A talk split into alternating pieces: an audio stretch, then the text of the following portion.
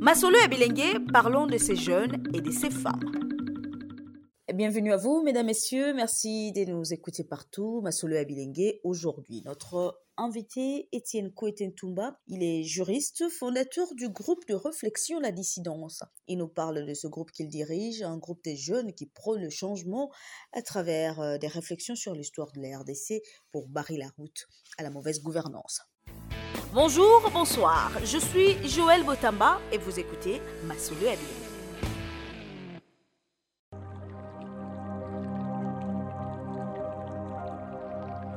Étienne Kwetentumba, alias Molon Tumba. Je suis juriste et je suis euh, fondateur du groupe de réflexion La Dissidence.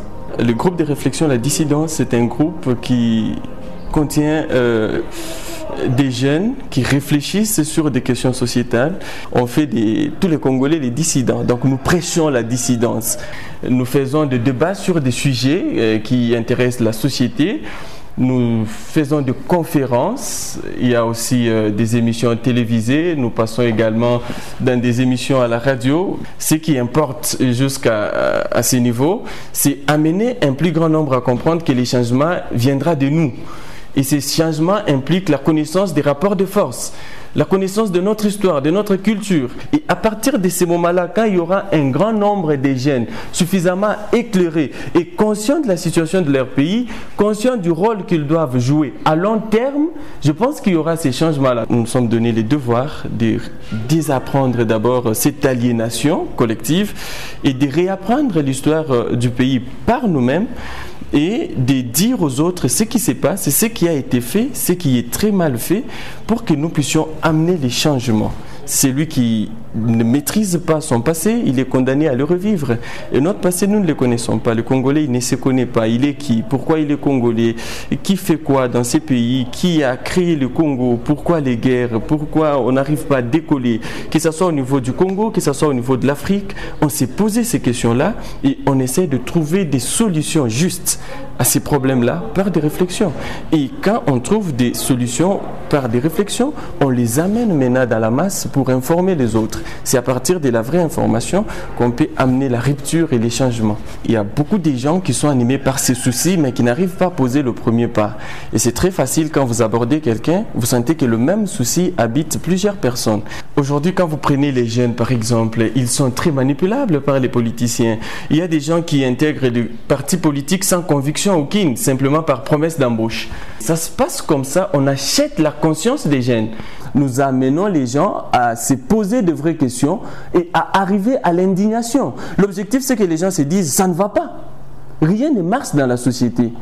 Non, il n'est pas nécessaire d'être dans les systèmes. Déjà, quand on combat un système, il y a deux méthodes. Soit euh, vous vous comportez comme les loups dans la bergerie, ça veut dire vous faites passer pour quelqu'un que vous n'êtes pas pour combattre de l'intérieur, tout comme vous pouvez le faire de l'extérieur. Nous, nous voulons rester comme ça, réfléchir, poser des actions. Mais au-delà de la réflexion, il y a aussi euh, un groupe d'entrepreneurs au sein de la dissidence. Il y a déjà des champs qu'on est en train de cultiver pour s'autofinancer. Ce système finira par partir. Ça, nous en sommes convaincus et vous voyez les événements qui sont en train de se passer, vous voyez l'indignation, vous voyez le peuple, il est fatigué, les choses ne marchent pas.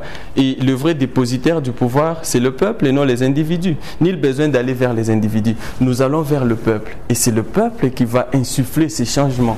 Je voudrais que chacun se pose la question de savoir pourquoi la Providence a voulu qu'il soit congolais?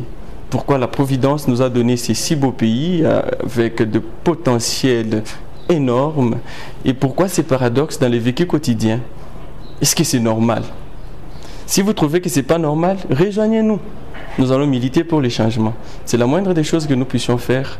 Et je crois que le tribunal de l'histoire nous acquittera de n'avoir pas été complices.